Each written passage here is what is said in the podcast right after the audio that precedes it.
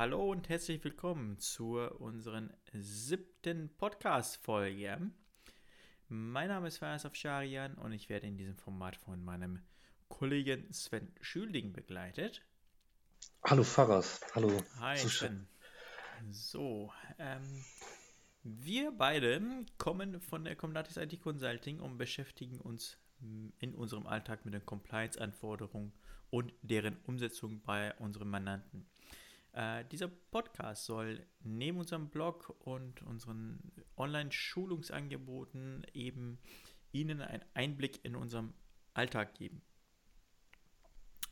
Ähm, zum Ende der letzten Folge haben wir gesagt, dass wir ähm, ähm, uns heute, also bei der siebten Podcast-Folge, äh, um die Thematik ECM Compliance kümmern werden.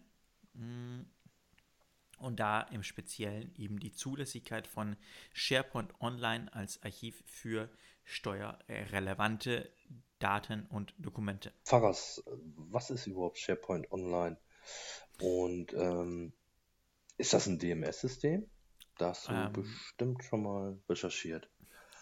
Ja, ähm, ich werde die beiden Fragen äh, so ein bisschen separat beantworten.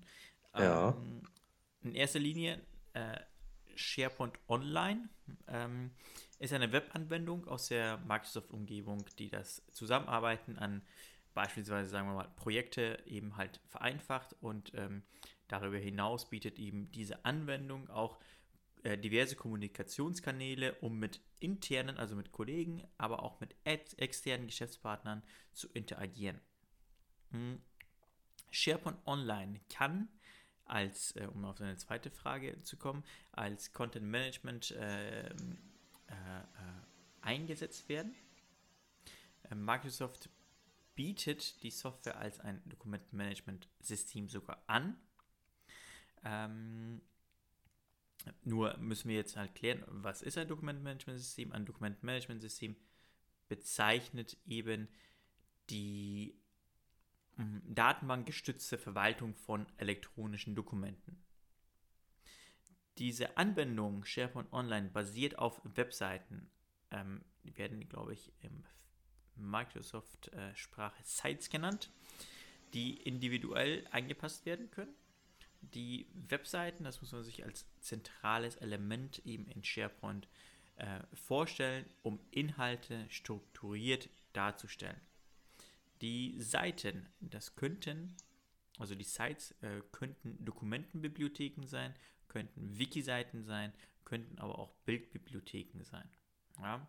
Darüber hinaus können Sites aber auch einfache Listen sein. Wir würden diesen Podcast, äh, ich glaube, dennoch machen, äh, nur hätten wir vor ein paar Monaten es wahrscheinlich äh, einfacher gehabt äh, oder zumindest mehr Argumente dafür gehabt, ähm, ich, ähm, Sven, du wirst, du wirst es sicherlich wissen, ähm, spiele auf die GUBD, auf die neue Fassung der GUBD äh, an und äh, da war es tatsächlich unter Randziffer 20 eben die explizite Nutzung von Cloud-Systemen äh, genannt. Ja gut, ähm, nichtsdestotrotz, die wurden zurückgezogen und so weiter und so fort. Ähm, nichtsdestotrotz bietet äh, SharePoint Online mit dem Legal Hold, einem sogenannten Beweissicherungsverfahren, ähm, die Möglichkeit, Dokumente, die sich in einer Dokumentenbibliothek oder in einer Site, sagen wir mal, ähm, vorhanden sind, eben gegen eine Löschung zu sperren. Ja, und Microsoft bietet auch eben äh, Protokollierung an. Und diese können dann halt in verschiedenen Umfängen eben auch implementiert werden und dementsprechend auch ähm, eingesehen werden. Hm? Genau. Ähm, wenn man, wenn man anfängt, äh, dort dann ein bisschen zu recherchieren, hm, gibt es da verschiedene Lizenzmodelle. Ähm, um das Ganze durchzuführen zu können, benötigt man eine E3 oder die E5 Lizenzversion. Man braucht selbstverständlich eine Internetverbindung, da SharePoint Online. Ähm, und man benötigt halt eben auch Benutzerlizenzen. Ähm, das heißt, ähm, wenn ich 100 Mitarbeiter habe, muss ich auch 100 Benutzerlizenzen dort eben halt anfordern.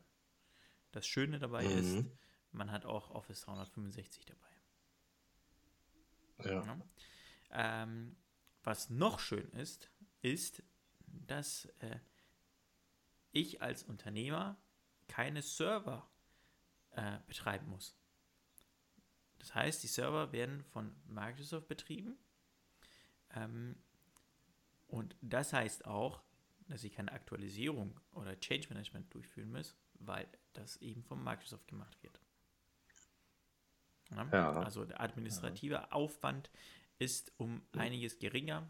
Ähm, die Lizenzkosten ähm, sind, ähm, da man auf, auf die Masse geht, eben auch äh, wesentlich geringer. Du hast vorhin noch gefragt, äh, äh, was hast du denn gefragt?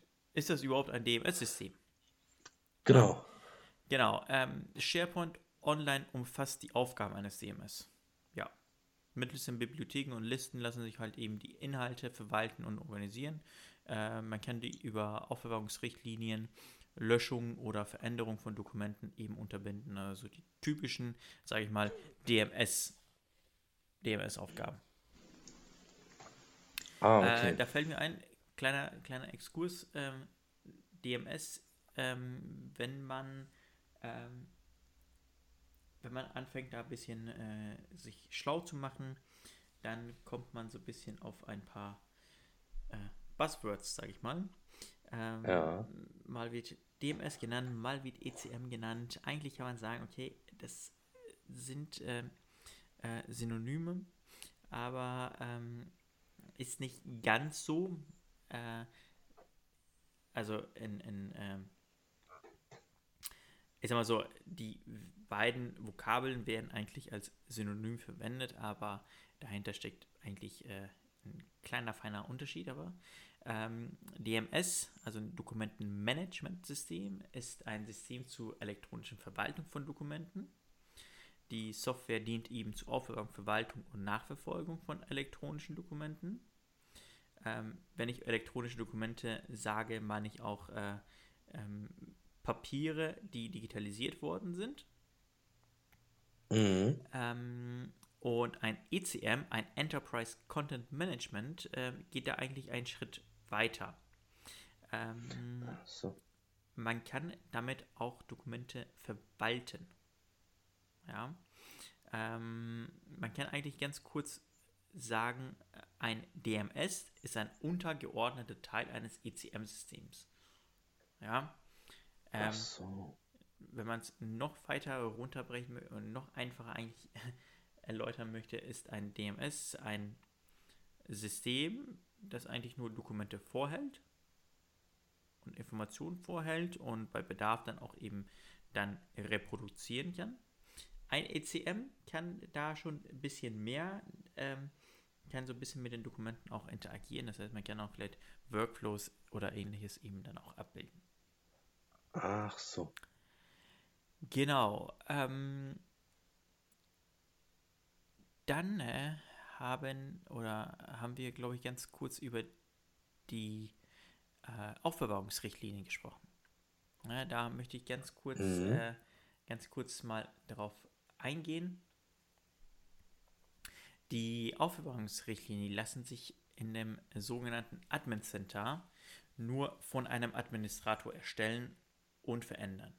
Das heißt, mhm. ähm, wenn ich ähm, SharePoint Online bestelle, ist es eigentlich innerhalb von, von wenigen Minuten schon eigentlich einsetzbar. Äh, ich habe einen Admin, mit dem kann ich auf die Admin-Oberfläche, da kann ich die verschiedenen Dienste halt eben ähm, administrieren, darunter auch eben SharePoint Online. Und man kann dort Aufbewahrungsrichtlinien erstellen. Ähm, und die lassen sich dann halt eben so einstellen, dass die Dokumente beispielsweise während der ähm, Aufbewahrungsfrist, die ich selbst als Administrator einstelle, nicht gelöscht oder geändert werden dürfen. Ja. Mhm. Und falls eine Änderung trotzdem durchgeführt wird, muss halt eben diese Änderung versioniert sein. Das heißt, es muss immer eine ähm, wenn Änderungen durchgeführt werden, muss immer die erste Version auch immer sichtbar gemacht werden. Mhm. Also kann ein normaler Benutzer zum Beispiel Dokumente, die eine Aufbewahrungsrichtlinie oder die mit einer Aufbewahrungsrichtlinie versehen sind, nicht äh, diese Aufbewahrungsrichtlinie entfernen und so dann die, die, äh, die Nichtlöschung praktisch umgehen. Das ist richtig. Ah, okay. Ja. Also ein normaler Benutzer kann es nicht. Ah, Ein ja. Admin äh, jedoch schon. Das hört sich ja sehr sicher an. Ja, äh, sollte aber auch tatsächlich äh, so sein und nicht anders. Ähm, genau. Mhm. Äh, vielleicht noch ein Thema, ähm, was jetzt so ein bisschen auch also im rechtlichen Rahmen reinläuft. Ähm, SharePoint Online, wenn man sich äh, das Ganze dann nochmal auf die Zunge zergehen lässt, äh, steckt das Wort Online drin. Äh, das heißt Mhm. Cloud. Ähm, in dem sogenannten Admin Center kann man den genauen Standort der Daten eben äh, auflisten lassen. Ja, in der Mhm. Regel ist es äh, so, dass SharePoint Online entweder in Irland oder in den Niederlanden ähm, ähm, betrieben wird. Das heißt, die Dokumente werden nach Irland ähm, oder nach, nach Amsterdam, in den Niederlanden, dann eben in den Rechenzentren ähm, äh, abgelegt. Mhm. Ähm, man muss dazu sagen, dass, äh, wenn man jetzt über die deutsche Seite geht, dass sich dann die Dokumente nur eben in, in der Europäischen Union befinden, das heißt in den beiden genannten Ländern. Ähm, man muss dazu aber jedoch auch sagen, dass Microsoft auch in ein, ein Rechenzentrum in Deutschland arbeitet. Äh, das meine ich äh, gelesen zu haben. Ja, und ich meine auch gelesen zu haben, dass die Möglichkeit besteht, dass man sagt, okay, äh, bisher hatte ich meine Daten, weiß ich nicht, in, in Dublin und jetzt möchte ich gerne, dass sie alle nach, äh, weiß ich nicht, München oder Frankfurt in die Microsoft Cloud in Deutschland dann ähm, äh, transportiert werden. Ja.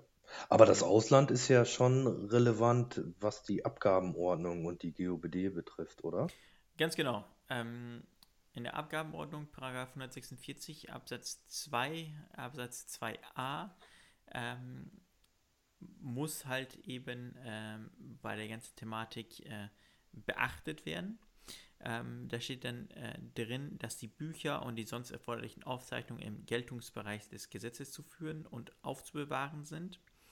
Jedoch ähm, kann nach einem schriftlichen Ausnahmeantrag an die zuständige Finanzbehörde davon abgewichen werden.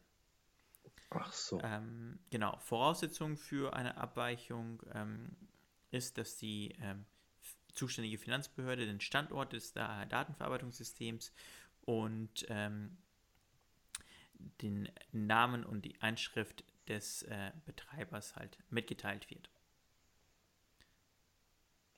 Der Steuerpflichtige, also das Unternehmen, muss äh, zudem seine Pflichten der ordnungsgemäßen Buchführung nachkommen und der Datenzugriff muss im vollen Umfang möglich sein, auch wenn die Daten sich nicht im Ausland, äh, äh, wenn sich die Daten im Ausland befinden. Mhm. Ja, ja. Diese Anforderungen sollten auch Bestandteil einer Verfahrensdokumentation sein, die erstellt werden müsste in diesem Kontext. Mhm. Ähm, wo du äh, Zugriff gerade erwähnt hast, da gibt es ja, soweit ich weiß, diese verschiedenen Zugriffsstufen. Z1, Z2 und Z3, wenn ich mich recht erinnere. Ähm, werden die denn in einem SharePoint Online erfüllt? Ja, also Z1 der unmittelbare Datenzugriff, Z2 der mittelbare Datenzugriff und Z3 Datenträgerüberlassung. Die lassen sich alle in SharePoint Online äh, abbilden. Ah, Ja? okay. Also es, Ja. es, es gibt auch die Möglichkeit des Exports von Dokumenten. Ne? Genau.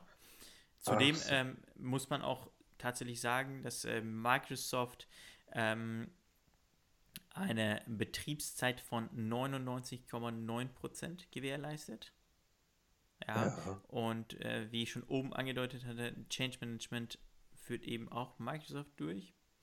Und dementsprechend ist die Software stetig immer auf dem neuesten Stand der Technik. Und dadurch habe ich ja schon eine gewisse Sicherheit. Ja. ja. Ähm, Stichwort Sicherheitslücken. Ne? Genau, richtig. Dann müssen wir noch ein paar Sachen beachten und zwar die Verfahrensdokumentation, GOBD und Verfahrensdokumentation. Die Kernkriterien der GOBD, ähm, das sind Ordnungsprinzip, Vollständigkeit, Richtigkeit, Unveränderbarkeit, Nachvollziehbarkeit, Zeitgerechtheit. Die müssen dann auch eben in einer Verfahrensdokumentation eben ähm, äh, beschrieben werden, wie diese Prinzipien halt umgesetzt werden. ja. Zum Beispiel beim Ordnungsprinzip hatten wir es heute schon tatsächlich behandelt. Ähm, könnte man tatsächlich sowas ähnliches schreiben wie äh, für die Ablage von Dokumenten werden gleichartige Dokumente. Äh, können Sie Dokumentarten oder Dokumententypen nennen, in einer Dokumentenbibliothek abgelegt und archiviert. Ähm, für jede Dokumentenbibliothek kann eine andere Aufbewahrungsdauer festgelegt werden und ähm, das ist eigentlich was, was Schönes. Die Einstellungen werden in die jeweiligen Unterverzeichnisse eben auch vererbt.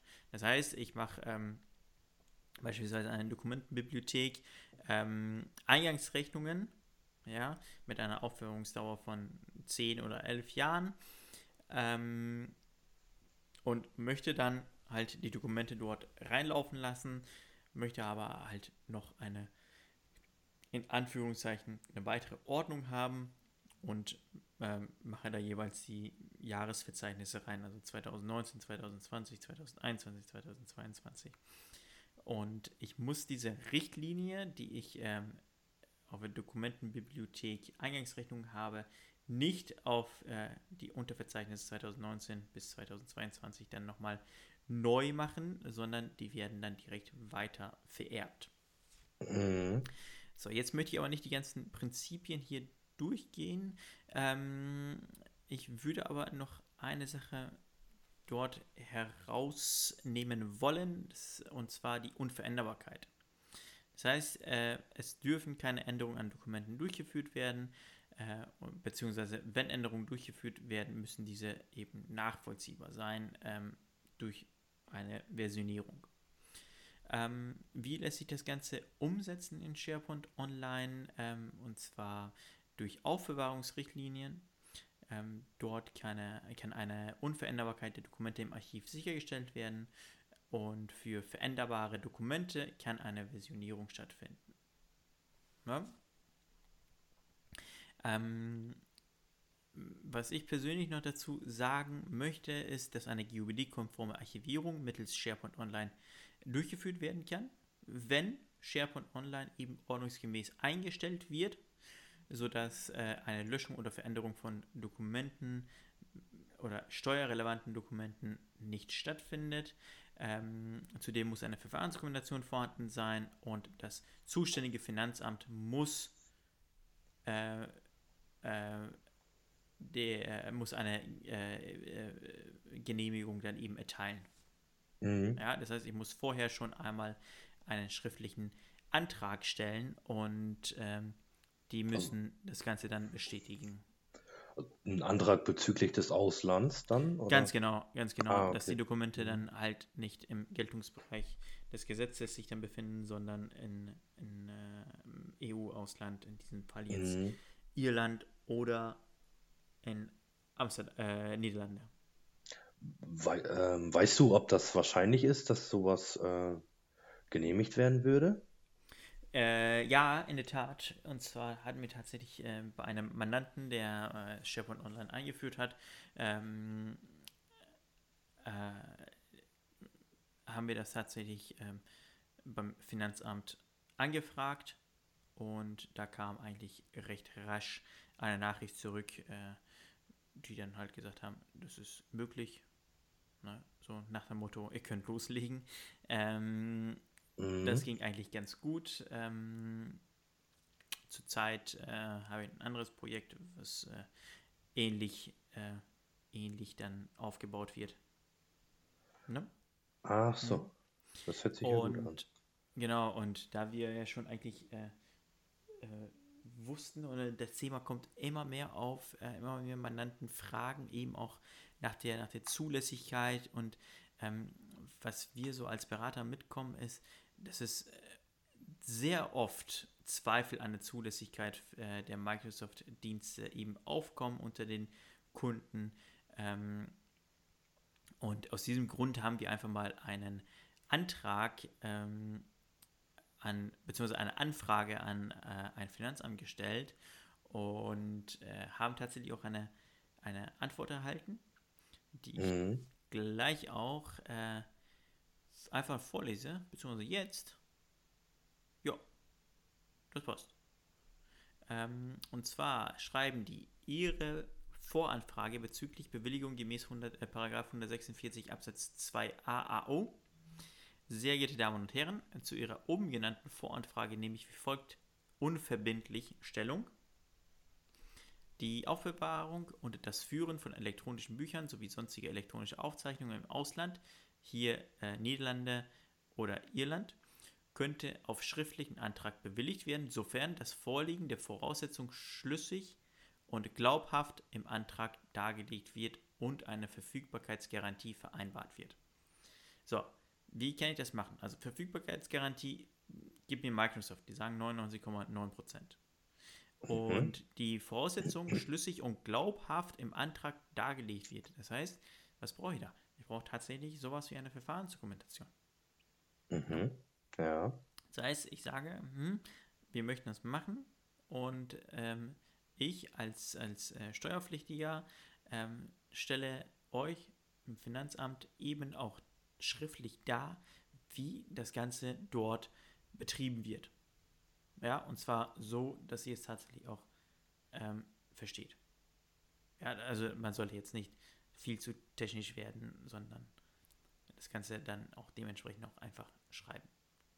Mhm. Äh, dann geht es wieder weiter. Ähm, ich weise bereits jetzt darauf hin, dass die Bewilligung widerrufen und die unverzügliche Rückverlagerung der elektronischen Bücheraufzeichnung in den Geltungsbereich der äh, Abgabenordnung verlangt wird, wenn die Voraussetzungen für die Bewilligung entgegen ihrer Darstellung und Versicherung in ihrem Antrag nicht vorliegen bzw. entfallen.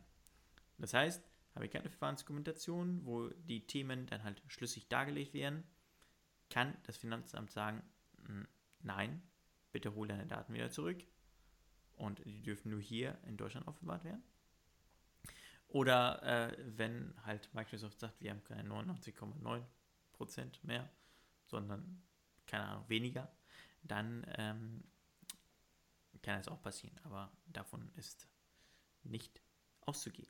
Man kann übrigens auf der Microsoft-Seite, ähm, das ist, ähm, äh, wie heißt die Seite denn nochmal? Ich glaube Compliance Offerings oder Compliance-Anforderungen, Trust Center oder sowas. Ähm, da stehen auch alle, beziehungsweise sind dann alle Zertifikate aufgelistet, die seitens Microsoft vorhanden sind, um äh, eben die Informationssicherheit zu garantieren. Auf die kann man dann auch eben äh, verweisen, wenn es tatsächlich ähm, dahin kommt. Mhm. Ja. Genau. So, äh, also kann man zusammenfassend sagen, dass die Finanzverwaltung sagt, dass es geht, dass eine Aufbewahrung von Dokumenten in Office 305 bzw. SharePoint Online zulässig ist, wenn ich deren Anforderungen halt eben nachkomme. Und dass SharePoint Online eben die Tools dazu mitbringt, damit ich die Software dementsprechend auch anwenden kann. Das heißt, die Zulässigkeit ist gegeben. Er muss halt ein paar Anforderungen nachkommen. Ja, ja. Mhm, genau. Das dazu. Ist übrigens äh, vielleicht auch was, was ähm, eine Chance für Kleinunternehmer. Ja, weil so ein genau. Dokumentenmanagementsystem kostet ja und äh, nicht gerade wenig. Und äh, wenn ich halt äh, im Zuge der Digitalisierung, was wir ja immer wieder mal besprechen, ähm, dann äh, ein Kleinunternehmer vor einer riesen Rechnung stellen, ähm, damit er seine Dokumente dann nur aufbewahrt, äh, ist es dann halt äh, schon lukrativ, dann auch an SharePoint Online zu denken. Genau, genau.